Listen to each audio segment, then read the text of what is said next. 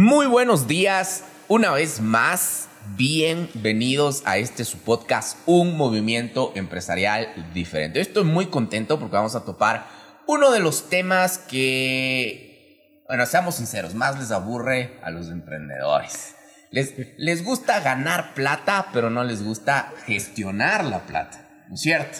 Entonces tenemos un, un invitado eh, de lujo. Así que bienvenidos y gracias por escucharnos a todos los emprendedores, todos los empresarios, empresarias y emprendedoras también líderes empresariales, como a mí me gusta llamarles, realmente eh, que este podcast sea un llamado a la acción a todos esos emprendedores, emprendedoras, empresarios, empresarias que nos están escuchando y que nos están viendo, porque recuerden que esto también está colgado en YouTube, así que si es que son un poquito más afines al tema visual, eh, pues bueno, vayan a YouTube y ahí nos van a estar viendo, van a poder conocernos y tal vez si se interactúa un poquito más en vivo. Así que eh, bienvenidos. Como les decía, quiero que este podcast sea un llamado a la acción. ¿Cuál es la diferencia entre un empresario y un líder empresario? Al menos el concepto que quiero poner sobre la mesa en este podcast es que por ahí convertirte en ese líder empresarial es salir un poquito del escritorio, salir un poquito de, tu silla, que por muy cómoda que esté, pero que empecemos a accionar en distintas cosas, a volvernos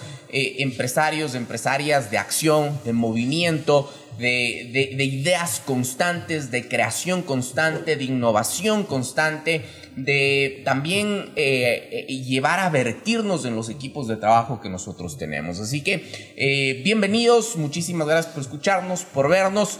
Hoy, el tema de hoy, vamos a topar los errores más comunes financieros de los emprendedores y de los empresarios. Así que tenemos ahí unos puntos buenísimos, no se los pierdan, que cada uno de ellos están buenos. Y como por ahí dicen, el mejor vino queda para el final, así que eh, quédense todo el, todo el episodio. Bueno, el, invitado de hoy es una persona que es experta en estos temas financieros. Eh, ya lleva algunos años en, eh, como es en, en, este trayecto y aparte es un muy buen amigo mío que lo, que lo, que lo quiero mucho, lo quiero bastante, así que eh, creo que va a estar muy bueno el episodio, nos vamos a divertir mucho, vamos a compartir mucho y van a sentir también eh, ese cariño de parte nuestra hacia todos los emprendedores y empresarios. Así que, eh, sin más, Jonathan, bienvenido. bueno, salúdanos a todos, cuéntanos un poquito de ti, para los que no te conocen, qué haces, a qué te dedicas, cuéntanos de las 20 empresas que tienes. Bueno, gracias Andrés por la oportunidad de compartir contigo en tu podcast. Eh, yo también te quiero mucho y, qué, chévere poder compartir eh, este, este movimiento que estás haciendo, este, este podcast para poder servir a los empresarios y, guiarles, ¿no es cierto?, en, diferentes temas. Eh, bueno, te, te, cuento que a mí me cuesta bastante hablar de mí mismo, porque no me gusta, no me gusta mucho, este, a pesar de cómo es mi, mi, mi, mi, forma de ser, no me gusta, no me gusta mucho como que decir en qué soy experto, en qué no y qué, qué cosas. Pero creo que a veces es importante Así decir. Eh, bueno, yo eh, soy una, soy una persona que me gusta bastante, me gusta bastante estudiar durante, durante toda mi vida. Entonces, eh, bueno, pues he logrado concluir dos maestrías, tengo una maestría en Business eh, Administration, Executive Business Administration, una maestría en tributación internacional, eh, también he estudiado finanzas y economía en la Universidad de las Américas, en la UDLA y, durante el trayecto eh, laboral que he tenido me he interesado siempre en capacitarme. Entonces, eh, mi carrera, eh, digamos, laboral ha sido en diferentes áreas y eso me ha permitido a mí poder tener una visión global de los negocios y, y tal vez tener un punto de vista diferente y no tan puntualizado en el sentido de que si vamos a hablar de finanzas tenemos que tomar en cuenta eh, otros aspectos que, que, tienen que ver con el negocio. Entonces, eso me ha facilitado bastante y, bueno, digamos eso como, como la parte cognitiva y, la parte académica. Eh, actualmente yo tengo una firma que se llama Accounting Tax and Finance Services, ATF. Nosotros hacemos eh, outsourcing contable y hacemos eh, consultoría financiera y tributaria también. Eh, para pequeñas, medianas empresas, eh, obviamente las más grandes están con las Big Four. Las Big Four. Entonces, pero bueno, o sea, sí tenemos diferentes clases de clientes. y esa ha sido mi, mi experiencia, digamos, actualmente. De ahí tenemos algunos emprendimientos con mi esposa. Bueno, ATF, que es Tax Finance, es un emprendimiento todavía, para nosotros lo catalogamos así aunque es un negocio, pero todavía no estamos en, el, en, el, en, la, cúspide. porque sigue en crecimiento. Eh, mi esposa es bien emprendedora y con ella tenemos un emprendimiento que se llama Ecoverso, son pañales ecológicos. Eh, y bueno, por ahí tenemos algunos otros negocios que hacemos, pero pero no, no son las 20 empresas, son algunas cositas por ahí. Pero son, son las, las, casi 20. bueno, la anterior vez me contabas eh, que era una parte que no, no, sabía yo. Siempre te he asociado con la parte eh, financiera y, y, todo, todo este tema. Pero la anterior vez me contabas que, que, uno de tus, de tus amores ocultos es las ventas. Sí, verás, em, creo que eso va en la sangre, mi, mi abuelita siempre fue una persona eh, que estuvo en el, estuvo en el comercio. Y mi papá también. Entonces, eh, durante el trayecto de la vida, eh, siempre teníamos alguna que otra, algún pico, ¿no? Digamos, una buena situación, una mala situación. Pero sea buena o mala la situación, siempre había algo que vender en mi casa. Entonces mi papá era un, es, pues hasta ahora sigue siendo un, un vendedor innato, ¿no? Entonces él decía, si vos me das una piedra, yo vendo la piedra. Eh, si, si, el, vecino iba a pedirte una taza de azúcar, le vendías la taza de azúcar. Si es que yo tenía, sí. eh, entonces creo que por, por, por vocación, por, eh, también por necesidad. Pero creo que el, marketing, las ventas, eh, es, es, chévere, o sea, es una parte fundamental y creo que a, lo que a los que son emprendedores y gente de muchos negocios les gusta.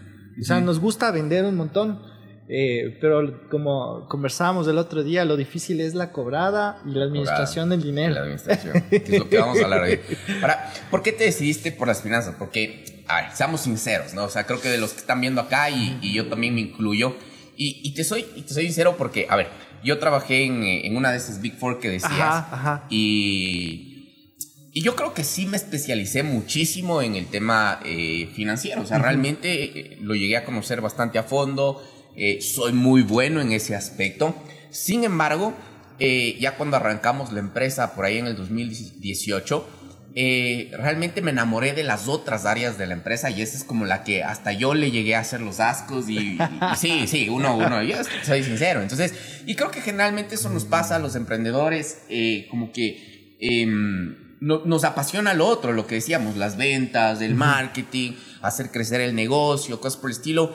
Eh, eso es lo bueno, como decía al inicio, es como que nos encanta todo lo que tenga que ver con eh, recibir plata. O sea, recibir más plata, cosas por el estilo. La gestión es como que a veces nos aburre por ahí. Siempre estamos buscando los outsourcing contables o cosas por el estilo. Pero, o sea, ¿qué es lo que a ti te hizo, teniendo también ese amor oculto por las otras cosas? Como que, ¿de dónde nace ese amor a las finanzas, a los números? O sea, más que digo, más que amor a las finanzas, a los números, a mí me gusta. Eh, dar consejos a las personas.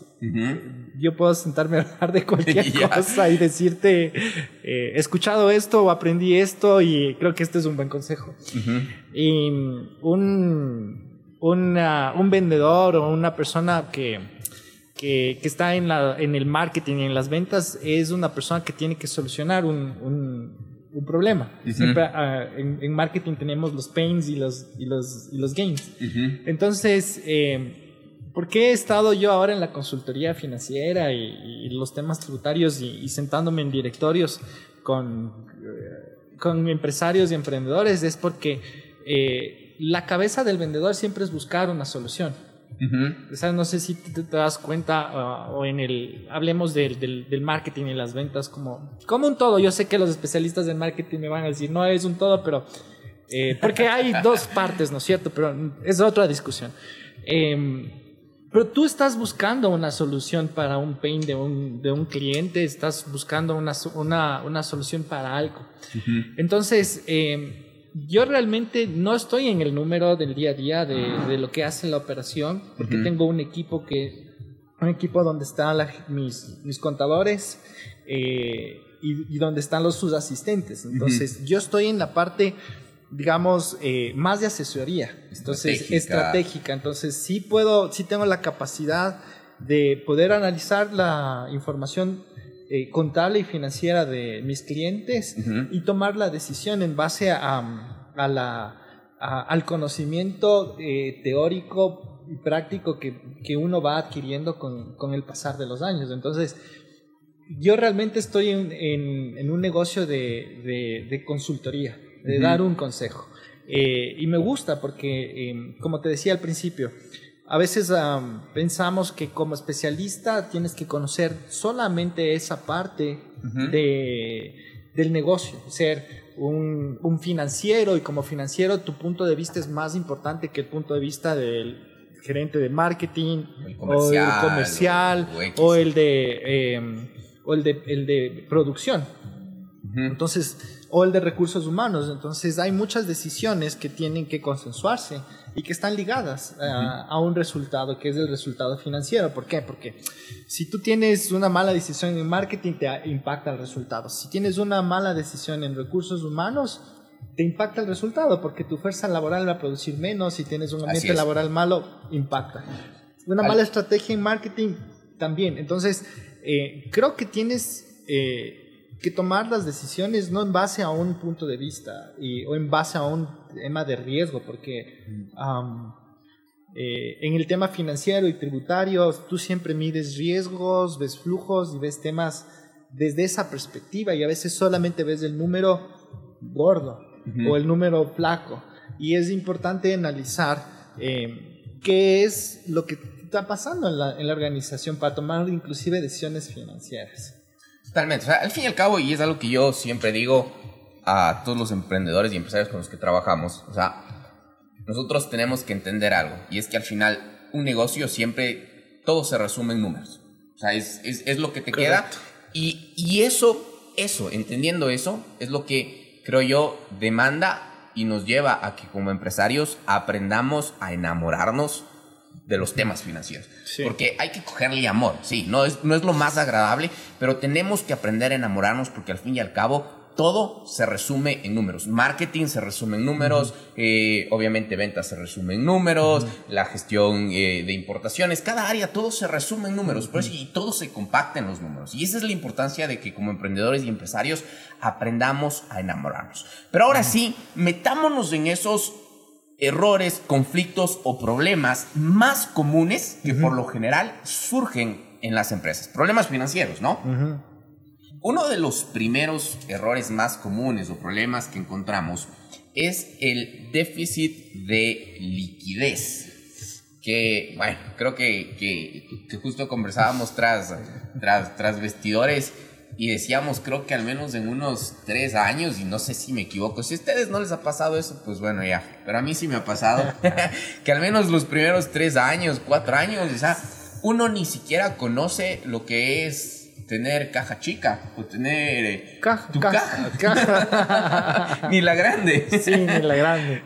muchas veces vivimos eh, súper apretados e incluso yo creo que hay ah. eh, la historia de, de, muchos emprendimientos o, empresas que les ha de pasar, que incluso a veces les toca seguir desembolsando del, del bolsillo para cubrir los gastos del momento y después, pues bueno, ya cuando cobran creo que a todos nos ha pasado, ¿no? Que ya llega a tal fecha que nos toca pagar a algún proveedor y, no hay la liquidez y bueno, uno pone y dice, bueno, igual en 15 días cobro al otro y ahí ya me repongo y empezamos, y inclusive ahí creo que caemos en otro de los errores que después lo vamos a ver también, que es donde empezamos a mezclar el dinero personal y el dinero de acá. Pero, sobre, pero en, este preciso error se da por, por la falta de liquidez. A veces no entendemos cómo, cómo ir... Em, no comprendemos cómo tiene que ir fluctuando, fluyendo e, e, el, dinero a lo largo de toda nuestra operación para poder irlo, em, ir cubriendo todo lo que tenemos, toda la operatividad que te demanda el negocio. Bueno, yo en ese punto te puedo decir que eh, uno como emprendedor o como empresario tiene que ir conociendo a su emprendimiento, su empresa y saber en el momento en el que estás. Y tienes que ir ordenando tus finanzas personales y tus finanzas del negocio eh, en esos momentos. vamos a plantearlo así y lo podemos dividir en tres partes. Eh, la primera parte, cuando yo estoy empezando un emprendimiento, estoy empezando un negocio, eh, yo estoy sacando de mi propio dinero, digamos, em, para financiar un proyecto, para financiar un emprendimiento. Así es. Entonces, eh, creo que es clave poder decir, ok, si yo voy a empezar un emprendimiento, si voy a empezar un negocio, ¿cuánto requiero de mi dinero sea propio, sea del banco, sea prestado de familiares, porque por lo general cuando empezamos con un emprendimiento, eh, quien nos presta es la familia. Así es. Y eso es importante y es un punto álgido porque eh, tienes que tomar en cuenta que el dinero que te prestaron es el dinero que tienes que pagar. pagar. Y, sobre todo para que puedas mantener una relación saludable con la familia. Sí, sí, totalmente. Eh, que puedas pagarle al banco y que el banco te pueda volver a prestar. Entonces, eh, creo que en la primera etapa del emprendimiento del negocio, eh, y ya creo que vamos a hablarlo después, eh, tienes que conocer cuáles van a ser los gastos fijos de ese negocio, de ese emprendimiento. ¿Para qué? Para saber cuánto de mi dinero yo tengo que destinar mensualmente a esos gastos fijos que sostienen la operativa del negocio. Así es. y saber que yo voy a necesitar vender una cierta cantidad de dinero mensual, vender y cobrar. Porque uno de los problemas de los, de los emprendedores, y estuvimos hablando de, de, las ventas al principio del podcast, es que a veces tú puedes colocar muy bien tus servicios, tus productos, pero no estás cobrando a tiempo. Así es. Y a veces en la necesidad, en la desesperación, porque creo que en, el tema del emprendimiento hay dos, dos, dos tipos de emprendedores. El que lo hace por una necesidad y el que lo hace ya con un conocimiento un poco más amplio, decir, tengo la capacidad económica para emprender y, puedo hacer diferentes negocios. Así es. Entonces, cuando estás en el lado de la necesidad es donde necesitas tal vez tomar más atención y, poder sentarte y coger un papel y lápiz y no hacer nada más, de, no, no, algo tan elaborado, tal vez solo necesitas un Excel y, listar tus, uh, tus, uh, tus ingresos y, tus, y, tus, y tus gastos. Entonces, y saber que esos ingresos tienes, eh, tienen un tiempo de recuperación para pagar esos gastos. Así es. Y ahí es cuando tú empiezas a administrar tu flujo. Eh, y de las ganancias que, que, te generan tus ventas, tienes que primero honrar tus deudas, tus gastos fijos, que pueden ser tus sueldos o la compra de la mercadería que, que estás teniendo, Así es. para poder pagar. Entonces, eh, yo creo que el problema del, un poco el problema de, del financiero es que a veces mezclamos las finanzas personales con las finanzas del, negocio, porque yo saco mi dinero del flujo que me genera el negocio cuando estoy emprendiendo algo y estoy en un momento de necesidad para, para mis temas eh, familiares, para poder suplir eh, las necesidades básicas. Entonces, creo que es importante plantearse eh, en el momento que estás pidiendo financiamiento eh, del negocio, que le incluyas también dentro de ese financiamiento la parte que te corresponde para poder tu sueldo, las necesidades eh, financieras que tienes tú como persona, alimentos, colegio de los niños, transporte, gasolina. Entonces, creo que al principio vale la pena que tú puedas hacer esa mezcla. Y si no, emprendan desde que son solteros. Exacto. Pero ahí también tienes que meter la farra, la Farra. y el café y todas las cosas. Es verdad. Este, eh, cuando hicimos alguna vez un, eh, nos pidieron hacer un curso para para personas, eh, perdón, para, para vendedores de, de, una de una de una empresa de salud súper grande yo les comentaba a ellos que tienen que en el presupuesto inclusive incluir eh, estos gastos que son pequeños, que a veces uno no, no te, no te, no, le prestas, atención, O, según tú carecen de importancia. Sí. Ah, no es relevante y... Claro, entonces son gastos, por ejemplo, como eh, ir a veces, tienes un deporte que te gusta, entonces ese es un presupuesto, tienes, si te gusta correr, tienes que comprarte los zapatos, ese es un presupuesto, tienes que alimentarte, ese es otro presupuesto, entonces todas las cosas tienes que ir haciendo en tu presupuesto, pero ese presupuesto no solamente es listar los gastos, cuánto, cuánto me ingresa y cuánto gasto, sino el tiempo en que voy a, el tiempo en que me toca cobrar y en el tiempo en que me toca pagar. Entonces, si yo puedo manejar esas dos situaciones de compra, eh, de perdón, de ingresos y egresos con, un, con una línea del tiempo de recuperación, voy a poder tener una visión clara de qué es lo que tengo que pagar y a quién tengo que pagar. Entonces, ahí también está eh, que las obligaciones que, que, nosotros tenemos para pagar, las tarjetas de crédito, quién nos apalancó. Y el segundo paso, digamos que, porque habíamos, habíamos, habíamos dicho dividámoslo en tres. En tres, así es. Entonces, el segundo paso es cuando yo ya tengo, digamos, un emprendimiento que ya está avanzado y ya me sostiene. Me permite hacer esa separación de mis, de, de, de mis necesidades financieras del negocio versus las necesidades financieras personales. Y ahí es cuando es importante que yo me ponga un sueldo y que tenga un sueldo, porque como emprendedor mi visión es seguir emprendiendo y tener más emprendimientos, si es que es posible, porque a veces el, enemigo que nosotros tenemos es el, es el tiempo. Así es. Eh, entonces yo debo tomar en cuenta que en mi negocio, eh, en, mi, en, mi, en mi sector, en mi eh, si en mi sector productivo hay un gerente que yo puedo contratar, entonces tengo que saber cuál es el sueldo de ese gerente y pagarme ese sueldo. Es decir, si yo tuviera un gerente aquí, ¿cuánto gana ese gerente? Y a veces el error de, de, las familias empresarias o de los emprendedores es que, claro, como queremos hacer un, una suerte de, de, tax planning financiero, y, perdón, un tax planning para pagar menos impuestos, le metemos gastos a la, a la empresa. Y la empresa empieza a hacer este, la, de dónde sacamos todos los recursos para financiar un estilo de vida. Y ahí es cuando no, cuando empezamos a desfinanciar el capital operativo que tú me preguntabas em, de mi empresa, porque yo estoy sacando mi flujo, como a veces la empresa llega a tener buen flujo, sacamos y, sacamos el dinero de una forma eh, desordenada.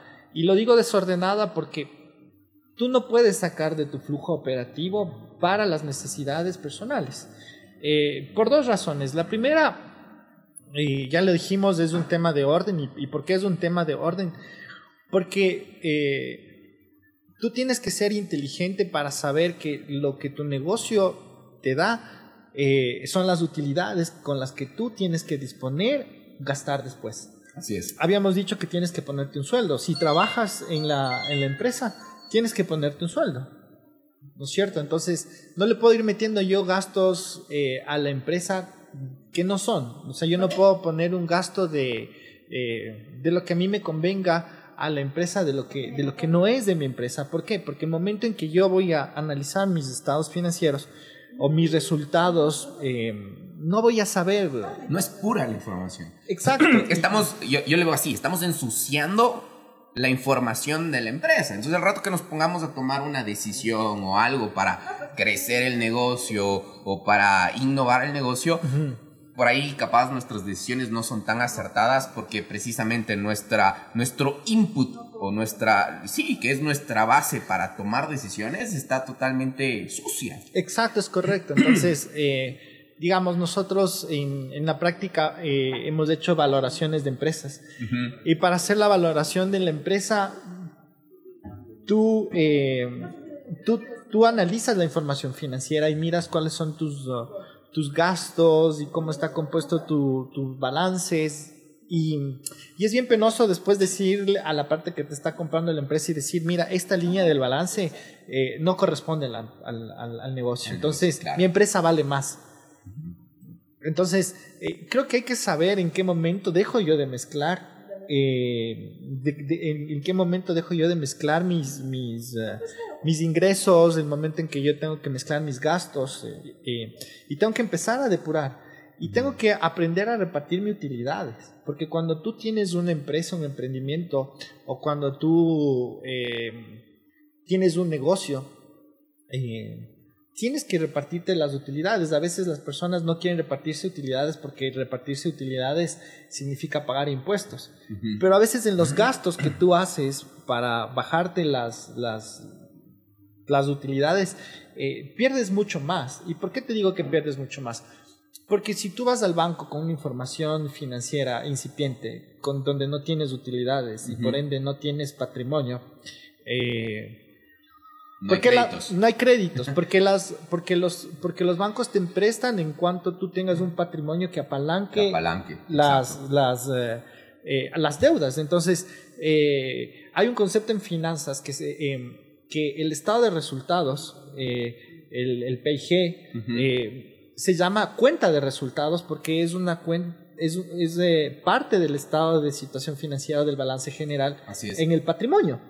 Entonces, mis utilidades van en el patrimonio, son parte de mi patrimonio. Entonces, eh, yo tengo que ir rompiendo eso de que yo, yo quiero una compañía que tenga poquitas utilidades, Para, para no pagar impuestos, pero hay que saber planificar eh, cómo vas a administrar esas utilidades. Totalmente. Para no, para no ir en desmedro de tu patrimonio. Y es bien difícil, digamos, eh, poder llegar a eso y que los empresarios puedan entender.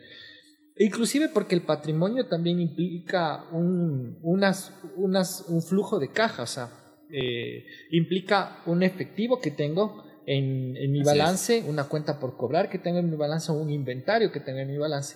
Entonces, creo que ese segundo momento es bien importante. Cuando yo tengo ya una compañía un poco madura, eh, tengo que ya empezar a separar.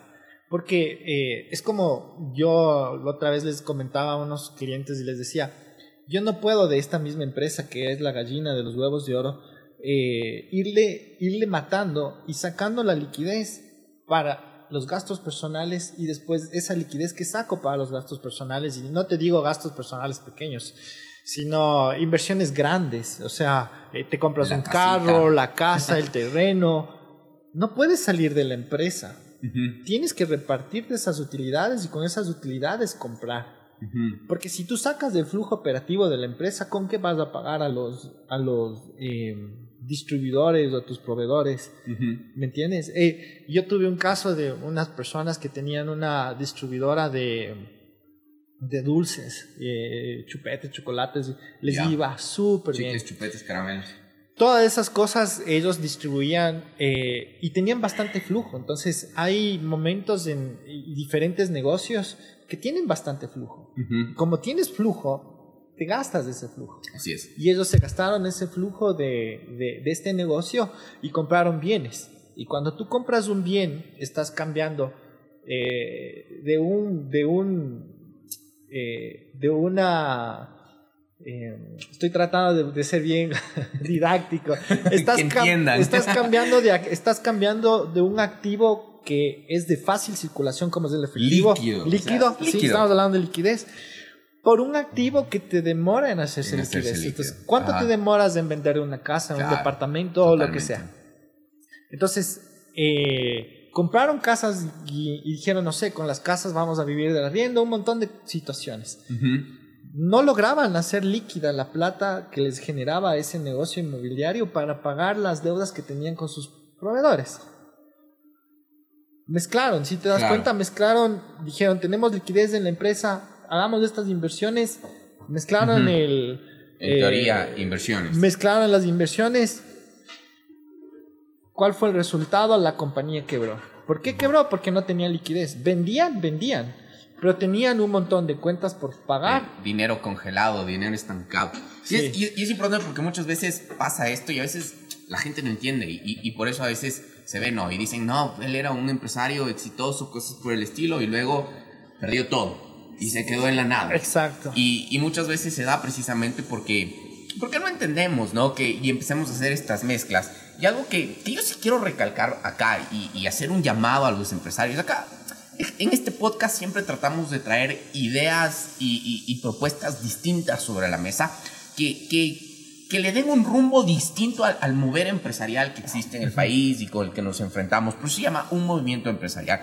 Entonces, algo que yo sí voy a hacer énfasis hoy día, porque se escucha mucho, ¿no? Y también es un tema cultural, pero siempre nos han metido ese miedo a los impuestos, ese miedo al que, no, mientras menos impuestos paguen, es mucho mejor. y cosas por el estilo, pero creo que entendiendo y partiendo de, del ecosistema empresarial que tiene, y uno de los actores del ecosistema empresarial viene a ser el Estado, el gobierno. Entonces tenemos que entender que como empresas también tenemos una responsabilidad con el Estado, también tenemos una responsabilidad con el gobierno, y no hay que huirle a los impuestos. O sea, realmente los impuestos no únicamente representan un gasto, cosas por el estilo. Primero, y empezando de que los impuestos no son plata nuestra, ¿no? Que ese es el primer error que cometemos. O sea, pensamos, ejemplo, vendemos algo en 100 dólares masiva, entonces nosotros hacemos de cuenta que los 112 dólares son nuestros. Y partiendo desde ahí, no, lo tuyo es 100 dólares, lo otro lo que tú estás haciendo es, darle cobrando a la entidad, a la entidad de, regulación, darle cobrando un, dinero que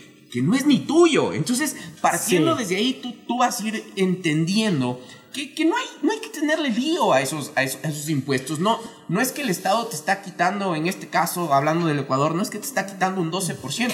Ese 12% ni siquiera es tuyo. es tuyo. O sea, simplemente le estás pasando lo que, lo que, lo que, mm, lo que bueno, le, le, le diste cobrando. Y hay que entender, y bueno, se vienen por otros temas ya un poquito más de corazón, filosóficos, etcétera, que también es tu aporte, ¿no? También es tu aporte al país, también es tu aporte a ese lugar donde tú vives y el objetivo es irlo desarrollando. Y a veces pensamos como que, no, es que este estado, el gobierno de turno, lo que sea, no claro, hace nada, no, cosas yo no pago impuestos porque yo no pago impuestos porque son unos ladrones. sí, claro, pero pero ah, tú tienes que cumplir con tú tienes que cumplir con los impuestos independientemente es tu parte. sí claro o sea sea quien sea y cómo lo administra no te no te debe ya no te incumbes totalmente es tu parte. verás yo quería retroceder un poquito eh, solo un poquito y es que eh, cuando tú dijiste exitoso este empresario es exitoso a veces en el medio medimos el éxito por lo que tenemos.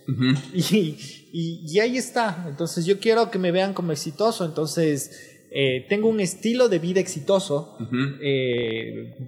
Voy a restaurantes caros, me he visto caro. Eh, pero no genero ese flujo para ese estilo de vida. Pero porque quiero, quiero aparentar que, tengo, que soy exitoso. Me compro un carro caro, que tiene un mantenimiento caro, que tiene una gasolina cara. Pero no estoy en ese punto. Entonces, eh, eso lamentablemente es el medio en el que vivimos, o sea, por cómo te vistes, por qué carro tienes, por dónde vives, dónde, dónde estás, se mide el éxito. Y yo pienso que el éxito tiene, eh, si lo quieres medir desde esa perspectiva, eh, tienes que labrarlo, o sea, tienes que irlo construyendo y ir subiendo de a poco, o sea, porque hay ese, ese dicho que nosotros hemos escuchado de que sube como la espuma, ¿no? Cuando tienes un gasto enfocado a, y, eso, es como, eres como la espuma. Que, la espuma solo se sopla y se va. Y se va. Entonces, si no administraste bien tu plata, se va a ir súper rápido y, yo creo que hay que construir, hay que ir construyendo un patrimonio, que es lo que hablamos. Eh, y el otro, y, después lo que tú dices eh, de la parte de los impuestos, la gente dice, ¿cómo bajo impuestos? Entonces, eh, obviamente tú bajas impuestos por cómo gastas. Así es. Entonces, si tú gastas, no construyes un patrimonio, porque el gasto es gasto y en cambio un activo es un activo. Entonces, tú tienes que, te, debes tener una visión de, ok, puedo planificar mis impuestos, puedo planificar los gastos de mi empresa, puedo planificar mis gastos personales, porque sí, también hay que saber planificar y, y tener una correcta planeación tributaria para, para en base a lo legal, eh, minimizar mis, mis, mis cargas tributarias. Pero no por ese afán de pagar menos impuestos y meterle gasto, dejo, estoy dejando de construir un activo. Así es. Entonces, a veces yo me pongo a, pensar y les planteo a todos ustedes que nos están escuchando, eh, ¿qué será más importante? ¿Generar un gasto o generarme un activo? Y a veces generarme ese activo implica que yo pague impuestos. Pero me estoy generando un activo que me permite construir un patrimonio que en el futuro me va a poder a mí eh, servir para apalancarme financieramente y que sea quien me preste el banco o sea quien me preste eh, mi familia, como fue lo que dijimos, vea que tengo con qué responder, porque creo que los negocios son a veces difíciles y puede ser que en un momento no dependa de nosotros de una circunstancia que nos lleve a La quiebra. Entonces, parte de planificar financieramente está eh, en la segunda instancia, eh, saber administrar esa riqueza y planificar situaciones de emergencia, porque ¿qué es lo que pasó, digamos, hace dos años que empezó el COVID? Todos empezamos con una emergencia financiera. Así es. Todos tuvimos una emergencia financiera porque el mundo de la noche a la mañana se apagó. Y si tú no tenías tus ahorros, te fregaste. Entonces, es importante que dentro de mi planeación financiera empiece a generar un ahorro. Eh, cuando estuvimos dando esta charla para, para eran consultores, eh, eran consultores de un equipo de ventas. Eh, a veces los vendedores somos muy como impulsivos y la venta y la venta y la venta y gastamos y cobramos y nos, nos emocionamos cuando, cuando cuando generamos una venta, ya, ya proyectamos en qué nos vamos a gastar. Yo les decía eh, que es una buena costumbre, aunque sea empezar a ahorrar un dólar. O sea, si, si, si tú dices, chuta, tengo un montón de deudas, no puedo ahorrar. Creo que hasta por un sentido de, de, de logro. Si tú ahorras un dólar, así un dólar diario, como si fueses un niño de, de cinco años al que le dan un dólar, y le pones en una alcancía, eh, y tal vez sea un ejemplo un poco no tan, tan técnico, ¿no? Pero emocionalmente ese ahorro de un dólar te va a servir. Vas entrenando a tu cerebro, al fin y al cabo. Siempre digo que los pequeños detalles son los que marcan la diferencia y van enseñando algo o reprogramando tu cerebro. Y vas generando un hábito. Entonces, en ese hábito, así es. Eso es bueno. Ahora, bueno, para ir cerrando este punto y irnos con los otros, para, para no quedarnos solo en este. Eh, eh, va, yo lo resumiría y dos cosas añadiría acá. Número uno, es importante, creo, la línea de tiempo que topabas en cierto punto. Entender, como lo decíamos, yo, yo siempre incito a que aprendamos a escribir la historia del negocio en números.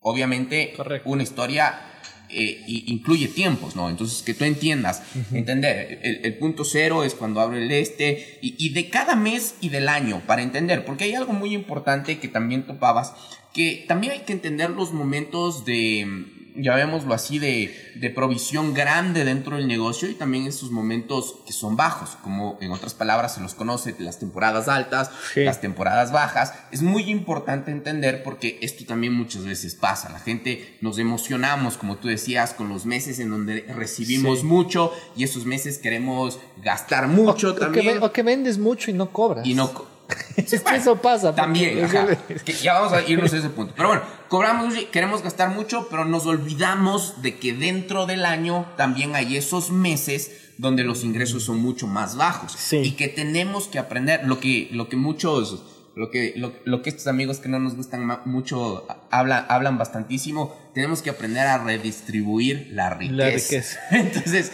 entonces es importante que nosotros vayamos entendiendo, que conozcamos muy a fondo la historia, los tiempos y los momentos importantes en números de nuestras empresas. Ahí es donde vamos a entender cómo debemos ir gestionando o cómo debemos ir destinando el dinero para que no te falte y evites estas mixturas. Y el otro punto importante, que es algo que yo y que nos va a llevar a, entender esto, que es algo que nosotros lo trabajamos mucho acá con una de las empresas que es 10M Consulting, y uno de nuestros focos es crear modelos de negocio con un flujo de efectivo eh, positivo. Entonces, con eso ayudamos a los, a los emprendedores. Entonces, al entender y tú hacer todo este desglose en línea de tiempo, de los momentos de efectivo, llamémoslo así, que eso es armar tu flujo de caja, realmente. Entonces, tu flujo de efectivo. Entonces, que existe, si es que no sabían, existe un estado de flujo de efectivo. Es que ese, al menos ese, es uno de los más importantes con los que tenemos que familiarizarnos. Entonces, em, cuando tú lo supes, lo sabes armar, entonces vamos a entender y acá entra ya la inteligencia estratégica, llamémoslo así, que es el formar un flujo de efectivo positivo, en donde el desafío siempre va a ser, y bueno, y después voy al tercer tip para cerrar este punto, el desafío va a ser eh, que tú entiendas cómo lograr que tus ingresos sucedan antes que tus, que tus egresos. A veces parece simplemente fácil, a veces Parece fácil decirlo así nomás, Sí. pero ya entras a, a momentos de negociación bastante importantes, que muchas veces los eh, dejamos a un lado, no les ponemos del ojo. Ejemplo, muy pocas empresas tienen eh, una gestión de proveedores fuertes. Simplemente buscamos, nos interesamos por buscar únicamente el proveedor que nos cobre menos, pero no únicamente tenemos que considerar eso. Tenemos que considerar los tiempos de crédito, los pronto pagos, etcétera. ¿Qué va a hacer que yo logre tener que pagarle a ese proveedor después de lo que yo logre cobrarle a mi, a mi cliente. Entonces, y eso lo vamos a lograr entendiendo estos momentos, sabiendo distribuir y luego, pues obviamente, nuestro objetivo es lograr mover las piezas, ¿no? Pero línea de tiempo. Sí. Y como último punto para cerrar esta parte de acá, lo que topabas en la primera etapa, que tú decías, nuestra primera etapa es de inversión y tenemos que entender eh, que, que muchas veces como falta el dinero por ahí, nos lleva a meter dinero en nuestro bolsillo, Sí. cosas por el estilo. es importante, y esto sugiero mucho a los emprendedores y lo hemos topado ya en otros episodios, el tema de que cuando lancen emprenderse, y esto es uno de los errores que yo cometí, cuando lancen emprenderse, eh, siempre traten de buscar un capital que les ayude a soportar las primeras etapas. Exacto. Eh, porque eso va a ayudarnos a contrarrestar este error de, de que no tengamos el, de que no logramos la liquidez, entonces meto plata mía y después saco de acá y vamos confundiendo el dinero. Entonces así dejamos que la liquidez de la empresa sea la liquidez de la empresa. No metamos manos menos en, en los primeros tiempos y para eso vamos a necesitar un capital que sea nuestro. Es decir, consejo, sugerencia, piensa en el capital que tú necesitas invertir para hacer correr tu negocio, piensa en el capital que necesitas para ya poner en marcha tu negocio y aparte piensa en un capital que tú necesitas para mantenerte a ti como emprendedor Exacto. hasta que tu empresa o tu negocio pueda mantenerte a ti como Es emprendedor correcto. con lo que te das en sueldo y con lo que Es esto que, correcto. que estábamos hablando. Entonces, es importante Es tomar en cuenta estas cosas. Vamos al segundo, al segundo punto que aquí nos incluye algunas cosas. Y que aparte de que incluye algunas cosas, muchas, muchos emprendedores no, no lo hacemos. Yo, yo, yo sí he visto que muchos no, no lo hacen.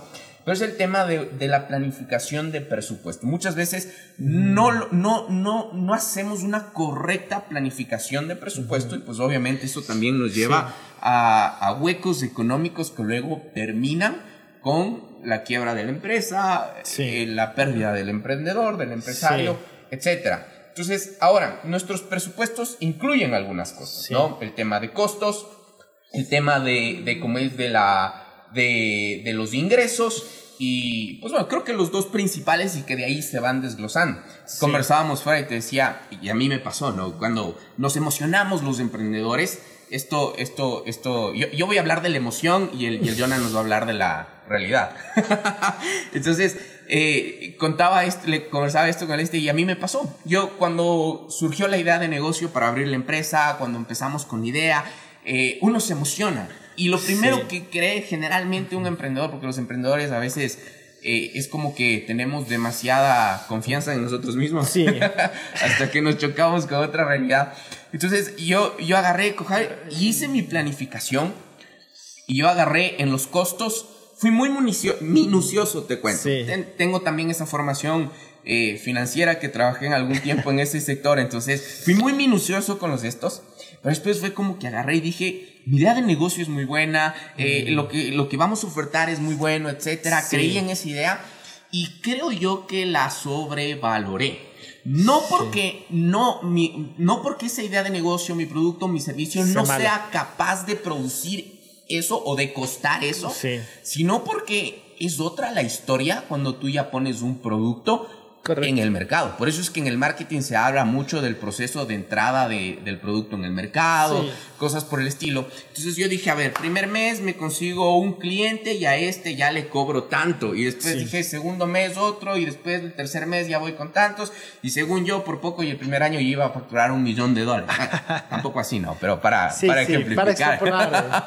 Entonces, según yo, ya el primer año iba a ser millonario y el segundo año por poco ya iba a estar abriendo la empresa en, en otros países. Y después arrancamos el negocio, empezamos y la realidad fue otro. Porque la entrada en el mercado, ay papá, que Claro. sí nos costó. Y los primeros clientes no es que los no es que lo cerramos en el precio que yo pensé que lo íbamos a, cerrar, porque obviamente nos tocó bajarnos, al menos acá es el, el negocio de servicios, entonces que la negociación nos tocó bajarnos, cosas por el estilo, y nos topamos con una realidad totalmente distinta. Y la presupuestación que yo había hecho, lo que supuestamente yo iba a poder comprar, invertir en el primer año, cosas por el estilo, fue totalmente distinto. Y yo te lo digo, yo sí viví un primer año de emprendimiento en donde me comí la camiseta, pero como no tienes Sí, y menos mal soy testarudo, por eso no es que cerré la puerta del negocio y dije me voy y, seguimos ya acá tres años después y gracias a Dios nos ha ido bien.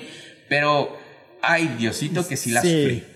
Bueno, ahí eh, yo pienso que hay un error de sesgo. Eh, y dentro de, de, la planificación eh, financiera, está el sesgo que tienes tú cuando empiezas un emprendimiento, porque un emprendimiento empieza con una buena idea de solucionar un, un, pain, un dolor de un cliente, de un consumidor, o de generar una necesidad en el mercado. Entonces, justamente pueden salir o salen ideas súper brillantes, porque creo que eh, los ecuatorianos somos bien emprendedores, somos el país número uno en emprendimiento. Así es. Eh, si no estoy mal.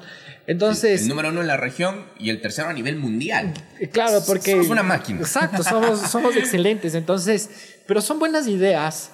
y somos, como tú dices, visualizamos nuestro producto como que nadie lo pensó. Así es. Y, y sabes que es bien triste, pero lo que quiero decirte es que ya muchas personas lo han pensado. Así es. Entonces, eh, parte de este tema y lo que conversamos tras bastidores es, yo debo hacer una, invertir también en una investigación de mercado pequeña que me diga quién es mi cliente objetivo, a quién le voy a vender, en cuánto tiempo me va a pagar, cuál es mi proveedor, en qué tiempo le tengo que pagar eh, quiénes van a ser mis empleados, cuáles son los salarios que tengo que gastar y hacer lo que dijimos, esta línea de tiempo que se llama un flujo de caja. Así es. Entonces, yo debo yo tengo que saber y debo saber eh, son dos verbos, si te cachas. tengo y debo, porque le quiero, le quiero, le quiero saber cuándo tengo que pagar, cuándo me van a pagar. Si yo no sé cuándo y cuánto, voy a estar perdido. Y me van a venir los vencimientos y, van a venir los problemas. Entonces, creo que eh, lo que tú mencionaste como un error que tuviste es algo que a todos nos ha pasado. Sobre, sobrevaloramos nuestras ideas. Eh, y unas formas de, de, mitigar ese riesgo de... Eh, este, este riesgo que yo te digo, que, que lo hablé al principio, es hacer un mini estudio de mercado. Tú puedes hacer un mini estudio de mercado, tú puedes hacer una pequeña encuesta. Eh, tú puedes saber qué es lo que está pasando en el mercado, puedes investigar qué, quién es tu competencia, cómo vende. Eh, hay un montón de formas de, de, analizar el, el, sector en el que vas a estar. Porque a veces uno puede tener un, un servicio excelente que te cuesta producirlo, que te cuesta generarlo, o un producto que te cuesta para un mercado que no te va a pagar eso. Y ahí es cuando hay el fracaso en el, en el tema del vendedor, entonces, del, del emprendimiento, perdón o de una empresa. Entonces yo tengo que saber que tal vez mi producto es un plus ultra, pero el mercado al cual yo va a apreciar ese producto no es el, el que me va a pagar. Y entonces yo tengo que costear. O sea, ¿por qué me metí un poco a hablar del, del, marketing en este tema de la planificación, de presupuestos? Porque tengo que costear mi producto y saber si, mi, si, qué sector del mercado es el que va a valorar eso y va, está dispuesto a pagar. Entonces, si no está dispuesto a pagar, tal vez tengo que replantear mi idea de negocio y hacerle más direccionada al mercado. Ahora, en nuestro medio y por la crisis en la que nosotros hemos vivido y constantemente tenemos en nuestro país, que es, si no hay un terremoto, hay la crisis de, del petróleo, eh, si no es el levantamiento indígena, si no, hay, nuestra economía es tan sensible que cualquier crisis hace que todos nos, nos, metamos las manos a los bolsillos y dijimos no voy a gastar. Así es. Entonces, tengo que, que saber que es un mercado que pelea por precio y tengo que empezar a educar a ese mercado que pelea por precio con valores agregados que me permitan sostener mi flujo de caja, pero tengo que saber que esta es una inversión. Entonces, em, la línea de tiempo, el flujo de saber este, eh, administrar el dinero y no y honrar mis deudas porque tengo que lo, lo, principal es pagarle a tu equipo, tener para tus sueldos. Lo otro para tus proveedores. Y como tú dijiste, ¿no es cierto? Y, quiero remarcar esa idea eh, que, creo que está eh, planteada y puesta en la mesa es, al final yo tengo que unir los dos presupuestos, el de mi familia y el de la empresa cuando estoy en el primer momento. Así es. Y saber que si estoy en una necesidad de un emprendimiento, porque como dijimos, el emprendimiento nace de a veces de una necesidad, Que, que, creo es la mayoría de nosotros, los que hemos tenido que em, empezar un emprendimiento por, por, porque no hay trabajo realmente en nuestro país, es un país donde no hay, eh, donde no hay, no hay trabajo, lamento decirlo, pero no hay una, una, una buena eh, demanda de trabajo y los sueldos son normales, no son bajos. Entonces, ahí es cuando nace el emprendimiento. Yo tengo que que, saber bien en ese momento del tiempo.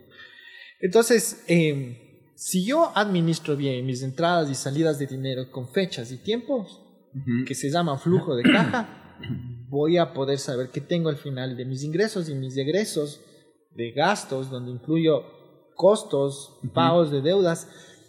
Al final voy a tener una línea que va a ser en menos, va a ser roja o va a ser verde. Eso que va a ser rojo o verde, tengo que saber ahorrar. Tengo que saberlo proyectar para el futuro. Total, totalmente. O sea, es importante, aunque por ahí digan, no, es que estudio el mercado ya no es financiero, sino que es un tema de marketing o cosas por el estilo. Pero hay que entender nuevamente, todo se resume en números y todo tiene un impacto numérico y financiero, porque al fin y al cabo eso es una empresa, o sea, la empresa se resume en números, o sea, y, bueno, un poquito recordando mientras, mientras hablabas, eh, es, el caso, ¿no? Yo, yo siempre regreso a ver y, hago la comparación, ¿no? De, la empresa que arrancamos en el 2018 con esta otra empresa que arrancamos en el 2021.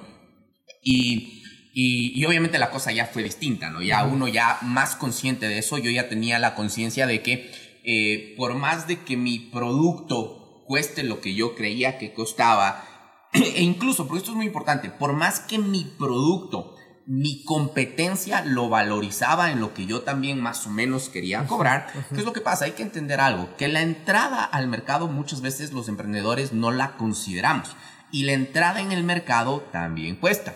Muchas veces tu entrada en el mercado va a significar desembolsar dinero u otras veces tu entrada en el mercado va a significar reducir ingresos. Entonces, es lo que, lo que nosotros consideramos en esta parte de acá. Obviamente ya no hice mi planificación para el millón de dólares en el primer año. Entonces, ya entendí esto y qué es lo que pasa. Fuimos escalando poco a poco, entendimos cómo hacer esta entrada y ahora, pues un año después, ya estamos empezando a cobrar lo que empezábamos a planificarnos. Entonces, eh, ¿pero por qué? Porque bueno, ya lo, y, vencimos esa primera etapa de entrada en el mercado, entendimos, fuimos presupuestándonos de la mejor manera y obviamente en esta segunda empresa, pues obviamente ya no hubo ese conflicto económico fuerte, porque aunque nuevamente, aunque crean que son temas de marketing, esos temas, o sea, hacer las cosas bien en, las determinadas áreas, como en este caso, hacer un buen estudio de mercado, tiene un impacto financiero, que te va a ayudar a no deprimirte en tu primer año y decir, esta vaina no jala, cerremos la Lanford y, aquí nos quedamos, sino que realmente, porque créanme, una de las mayores em, razones por las cuales los emprendimientos fracasan, porque si bien somos del país más emprendedor, también nuestra tasa de fracaso empresarial es, pero... Súper alta. Súper alta. Y una de las razones más grandes es porque precisamente no echamos el ojo a los temas financieros. Entonces, un emprendimiento te va a dar complicaciones financieras. Eso también quiero mm. recalcar. No quiere decir que porque hagas todas las cosas bien o porque sigas los consejos de Jonathan o los míos, entonces ya tu emprendimiento va a ser el más próspera, ya tu emprendimiento va a ser el que más liquidez tenga y cosas por el estilo. No, o sea, si, algo, si de algo quiero que estés seguro es que vas a tener conflictos financieros al, al, trayecto de tu emprendimiento. Lo importante o sea, no es que no es que no los tengamos ni que no existan, sino que entendamos en qué momentos pueden existir y que, y que entendamos cómo lograr ser responsivos a estos, que entendamos cómo crear una estructura que nos permita sobrepasar estos huecos financieros que van a haber. Sobre todo, y eso sí, sobre todo en una economía como la nuestra, que fluctúa muchísimo. Como tú decías, ni bien tembló la tierra un poquito hoy día y ya nos metemos las manos a los bolsillos y cuidado gastemos. O, o, solo compramos papel higiénico. Entonces es importante entender esta parte financiera. Así que, bueno, vamos cerrando por temas de tiempo. Sí. Pero es veamos. amplio, ¿no? Y podemos. Sí, podemos irnos. Vamos un error más y lo veamos eh, rapidito. ¿Te parece? Vamos el tema de las utilidades. Ok. Creo que ya hablamos un poco del tema de, de las utilidades y tal vez podemos un poco ampliar. Eh, yo tengo que generar en mi, en mi emprendimiento, en mi empresa, utilidades. Eh, y, y, es necesario porque la utilidad es mi patrimonio. Es con lo que yo dispongo para eh, generar la riqueza en otros lados. ¿Te acuerdas que habíamos hablado primer momento, segundo momento y tercer momento? Y el tercer momento es cuando yo tengo una empresa sólida que genera buenos flujos y y justamente por esa planificación que a veces llamamos eh, tributaria, le metemos gastos a la empresa para pagar menos impuestos. Así es. Pero como nosotros decimos, eh, meterle gastos es, y lo hablamos también, gasto versus creación de un activo. De un activo. Versus de, de, algo que te va a proteger en el futuro. Porque un gasto es, es eh, no te protege de, de, de una necesidad, de una emergencia. Y es importante entender que las utilidades te sirven a ti para dos cosas. Gastar libremente, ¿no es cierto?, en lo que te dé la gana. Eh, pero te sirve para construir un patrimonio. Para Entonces, si yo estoy en el tercer momento, cuando tengo una empresa sólida que genera flujo, que genera eh, eh, buen efectivo, y ese efectivo está reflejado en mi cuenta de bancos o en mis cuentas por cobrar o en, en mi inventario, que mi inventario sea un inventario que rote y que sea bueno, ahí es cuando yo tengo que empezar a planificar y decir, ok, tengo que saber medir. Si es bueno pagar los impuestos y participación a los trabajadores en vez de gastarme versus el construir un activo para mí, para mi familia. Porque el tercer momento de la empresa es cuando yo estoy yendo de, de primera generación a segunda generación cuando ya estoy dándole el, mando a mi segunda generación. Es importante que yo empiece a tener un orden, porque estadísticamente, eh, y vos también conoces del tema de empresas familiares, solo el, solo el 60% de las empresas familiares pasa a la segunda generación. Así es. Y de ese 60%, el 30%... a la tercera. A la tercera. Y, y, ¿sabes por qué se pasa eso? Bueno, primeramente pasa por el tema el tema familiar, que a veces hay el conflicto familiar y ese impide que se sigan transmitiendo las, las empresas de generación en generación, creo que es el principal conflicto. Y el otro conflicto es cómo se administra el gasto. Entonces, si yo estoy en ese tercer momento, administro el gasto, más, perdón, administro el gasto, eh, perdónenme, está mal, administro mi, mi dinero eh, gastando y, digamos, eh, no tengo un orden o no administro bien y, y gasto en en consentirles a mis hijos, en comprar un montón de cosas y a veces se generan esas pugnas por cómo se gasta. Eh, es importante administrar las utilidades, es importante administrar esas, esas ganancias, porque tu empresa, cuando estamos hablando de una valoración de, de negocio, o tu emprendimiento vale por los flujos financieros que genera. Así es. Tu empresa sí puede valer por tus activos y esos activos pueden eh, ayudarte a generar un flujo financiero, pero son pocas las empresas que valen por los activos que generan un, rendimiento financiero. Por ponerte un ejemplo de una de esas empresas, eh, si tú eres eh, una empresa que está dedicada a la, a la renta de, de, de, bienes, sea, sea Uber o Airbnb, si te das cuenta, tienes un activo fijo que te va generando un, ingreso. Entonces, esa empresa vale por esos activos que generan, que ni siquiera son de ellos, ¿no es cierto? y, pero quise meter el, el, eh, el, ejemplo de Airbnb como si fuese una empresa de renta. Tienes esa clase de, empresa. Porque sabemos que Airbnb y, y, Uber usan los activos de un tercero. Pues, es un negocio otro diferente, pero. Para, hacerlo más Para hacerlo más entendible.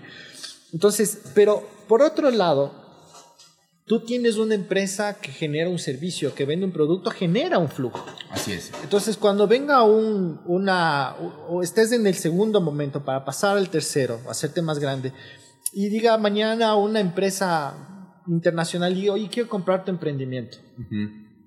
¿Cuánto vale? Por la generación de flujos. Y van a ver tus balances financieros. Si no generas flujo, si no generas utilidad, que es lo que comentamos, no vale nada tu negocio. Totalmente. Total, totalmente. Como, como decías, y, ese concepto, asentarlo a la utilidad como ese concepto de patrimonio, lo que has dado. Y, y otro punto súper importante, porque a veces creo que nosotros la utilidad nos emociona. Y la utilidad es como que eh, utilidad lo asemejamos ya con gastos, porque generalmente, y, este es el punto más importante que quería topar de la, de la utilidad, generalmente eh, la utilidad ya por su concepto entendemos que es ese dinero que ya me sobró de lo que ya cubrí, o sea, ya pagué sueldos, ya cubrí costos, etcétera, etcétera. Si es que es la utilidad anual, entonces obviamente ya cubrí toda la operación de la empresa y ese es el dinero eh, que me queda.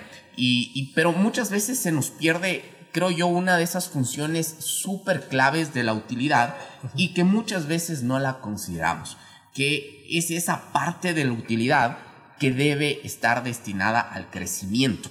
Muchas veces, muchas veces, y, esto nos pasa, nosotros creemos que el crecimiento nos viene de la noche a la mañana. O sea, que uno, uno, uno se sienta acá y le invita al Jonathan a tomar un café y le dice, Jonathan, quiero crecer, y mañana la empresa empezó a crecer.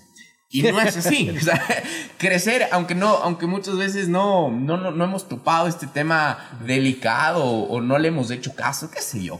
Pero eh, si tú quieres crecer, vas a tener que meterle plata al negocio.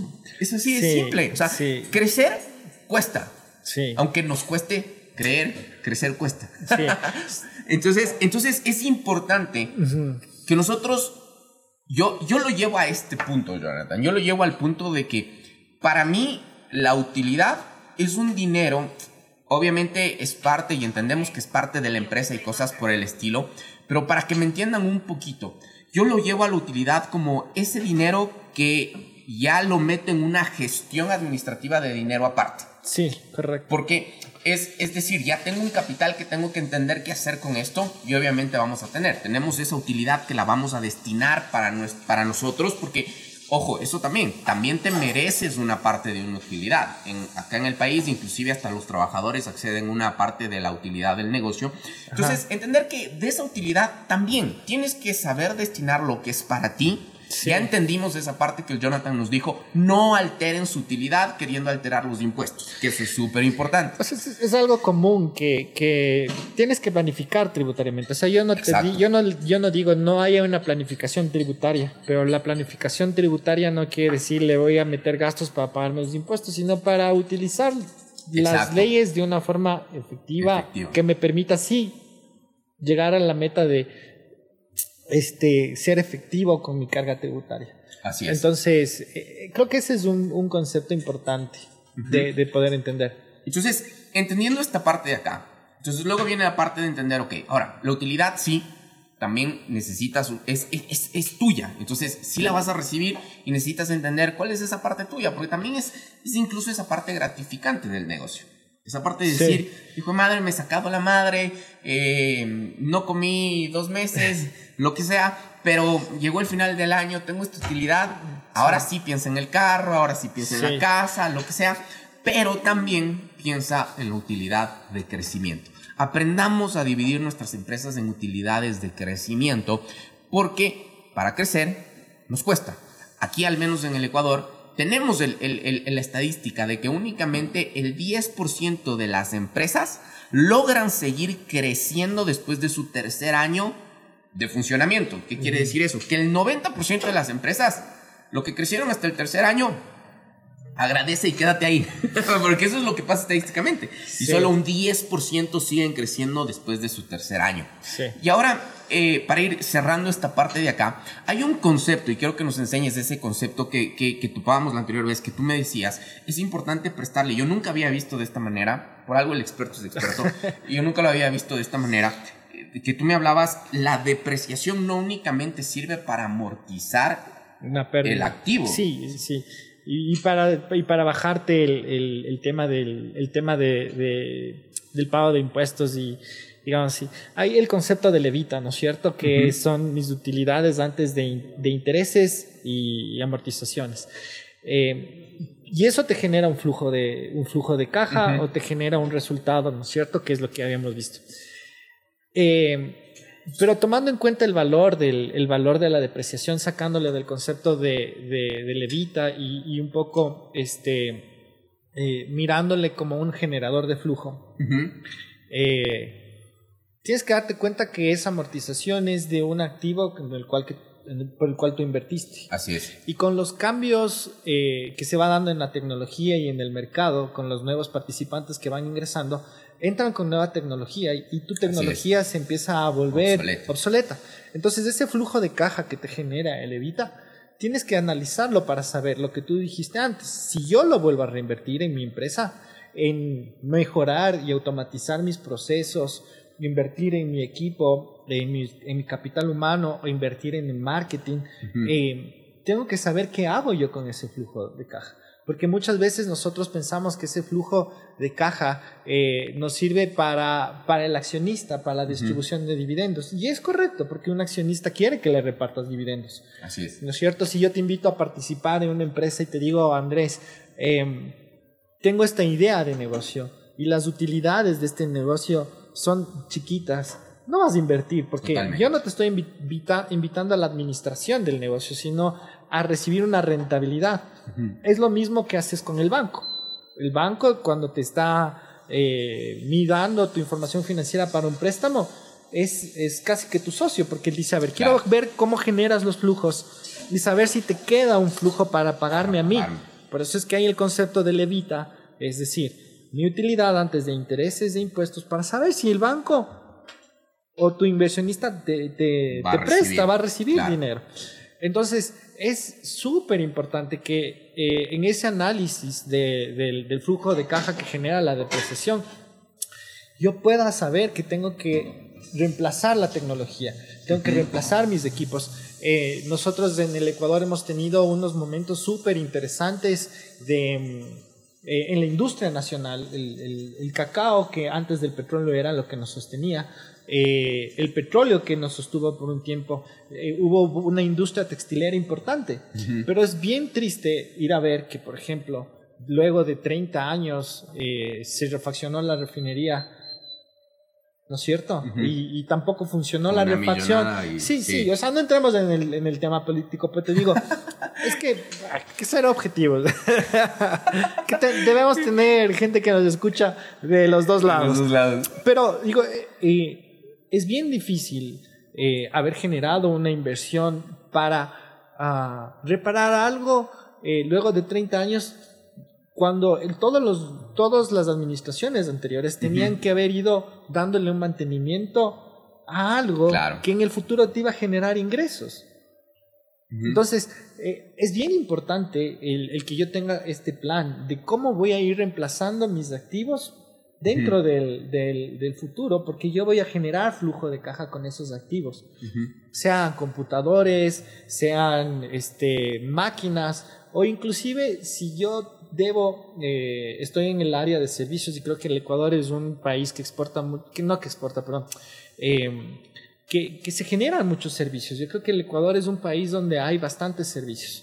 Ofrecemos servicios, muchos de los emprendimientos son de servicios tengo que invertir en la capacitación de mi equipo.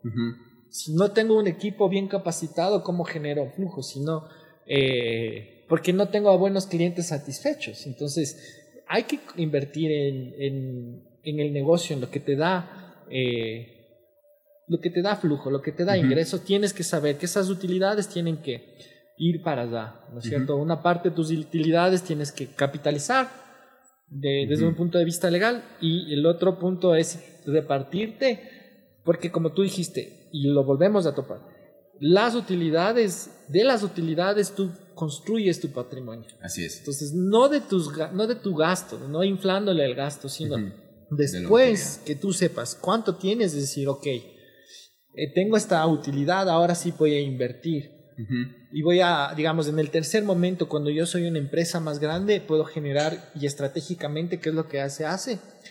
Tú pones una holding ahí, una, empresa para aguas, que es la que administra los diferentes tipos de negocios que va generando una empresa familiar, un emprendimiento, eh, y que ya tiene esa capacidad de ir generando otras inversiones, pero es donde se queda la utilidad.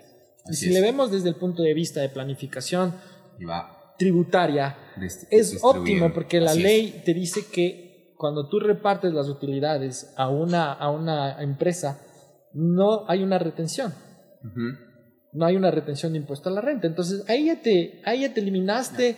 te eliminaste el tip, de la vida. Exacto, el tip de, Desde inicio ya tienen que saber que tienen que tener varias empresas, no solo una. Un holding que administre. Exacto. Y sobre todo, el tema, eh, algo interesante que, que, que me topabas es que que, se, que tomemos como referencia esa depreciación de los activos sí. para tomar eso como nuestra referencia de ahorro para innovación. Sí. Una pregunta para cerrar, y, y bueno, ¿no? Y no topamos el tema de las, de las provisiones, lo haremos en otro episodio, pero eso también es súper importante. Y existe una provisión de innovación. No he visto. No. O sea, por eso te Nos digo. Vamos a inventar la cuenta. o sea, por eso te digo que, que eh, o sea, le acabas de poner nombre, ¿no? O sea, eh, debes de tener este ahorro. O sea, este ahorro para innovar, que es lo que dijimos, la tecnología va cambiando. Eh, y, cuando yo entendí esto es cuando yo visité una textilera. yo estaba en, cursando mi primer año de universidad. Y en la universidad nos hacían, había una materia que se llamaba juego de empresas, que fue bien chévere. yo estudié en la UDLA. Vas a cobrar por el. Eh, no, pues que uno tiene que, ser, uno tiene que ser. Es el orgullo el orgullo universitario. es que he visto muchos memes que dicen que en la UTLA solamente te hacen hacer carátulas y cosas. Y... que la lista de Que la lista de. Exacto. Entonces, cosas así. Pero yo tengo amigos eh, emprendedores. Yo también estudié ahí algunos semestres. Que bueno, no, entonces que, que, que son bien valorados en el, en el mercado laboral.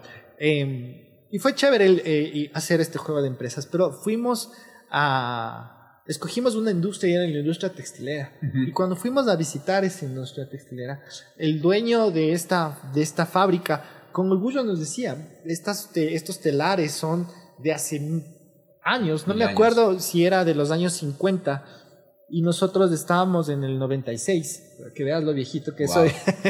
Yo no soy tan viejo por si acaso. Estábamos en el 96, yo tenía 19, 19 años. Eh, y siguen siendo los mismos viejos telares.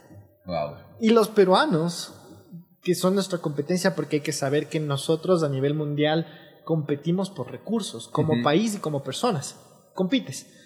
Ya tenían mejor tecnología y, Perú, hoy por hoy, es, una, es, una, es un país que tiene parte de sus ingresos del PIB es eh, por la industria, por la industria textilera. Su algodón es, es, bueno. Entonces, no, no invirtieron en generar una, una, eh, este fondo para reponer sus activos, para comprar nuevas maquinarias, porque eh, para ser eficientes. Así es. Así que bueno, ahí, ya le tienen el tip. Cambiemos del chip sobre la depreciación y vean esa depreciación también como ese como esa, esa referencia para ir sí. Así como de precio, también tengo que meterle esa platilla para ir innovando. Así que bueno, creo que, que, hemos topado algunos temas importantes y, y, bueno, el objetivo es que estas cositas, tres puntos que topamos, ¿no? El tema de la liquidez, el tema de la presupuestación y el tema de las, de las utilidades, sobre todo recalcando el tema de que es necesario generar utilidades de crecimiento. O sea, considerar utilidades de crecimiento, no únicamente asociar la utilidad con el gasto. Y pues bueno, este tema de que la utilidad aprendamos a no mancharla y, y, y considerarla como esa creación de patrimonio, ¿no? Sí. Al principio va a ser difícil, eh, creo que es complejo, pero cuando estás en el tercer momento de la empresa es cuando tienes que empezar a depurar. Totalmente. O sea, sí, tienes que buscar la mm. eficiencia eh, del gasto, pero hay que, hay que sentarse y pensar en que eh, no puedo meterle un gasto a, la, a, la, a mi gallina de los huevos de oro o a mi vaca lechera uh, y desfinanciar y mezclar los flujos. Eh, invirtiendo en, en, otros bienes de capital que no son tan líquidos y que capaz me, me, me, me quitan la posibilidad de reinvertir o, uh -huh. o de conservar mi, mi, negocio durante el, durante el tiempo.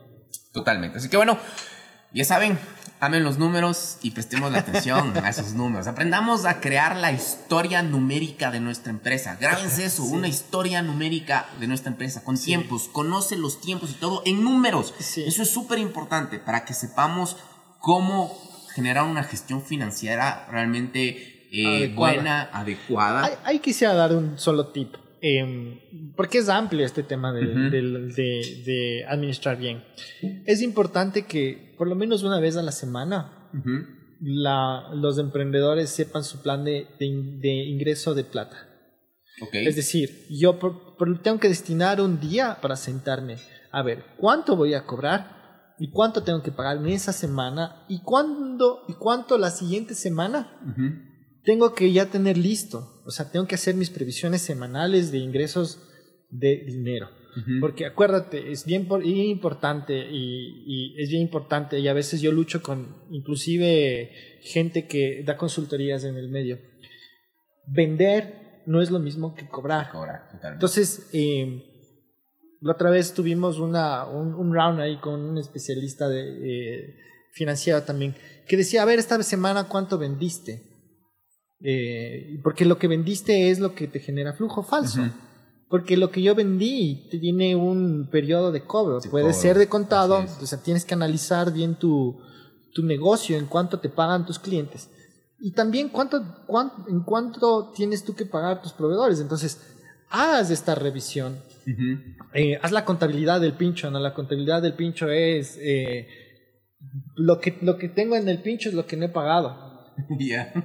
Todas mis cuentas por cobrar están en el pincho. Voy pagando y voy sacando del pincho. Haz eso. Entonces, haz la contabilidad del pincho. Ese es un concepto viejo que no me estoy inventando yo. Este, lo he escuchado de mis profesores. Lo he escuchado. Tengo un cliente español que es bien tenaz. Lo he escuchado de él, ¿no es cierto? Entonces, este, haz la contabilidad del pincho. Mira cuánto tienes tú. Este, esta semana para tus ingresos, cuánto vas a recibir y cuánto tienes que pagar. y empiezas poco a poco a generar ese hábito de, de tener un flujo de, de, caja semanal para que después sea mensual, para que después sea bimensual y, después planifiques A, largo plazo. a largo plazo. Buenísimo, buenísimo, Jonah. Creo que quedan muchos conceptos interesantes. Y bueno, superen ese desafío financiero. Que, que, que, que no sea eso lo que mate el emprendimiento realmente, porque conflictos económicos, como les decía, vamos a tener siempre. Lo que tenemos que aprender es estar preparados para enfrentarlos, sobrellevarlos y superarlos. Así que, eh, bueno, muchísimas gracias.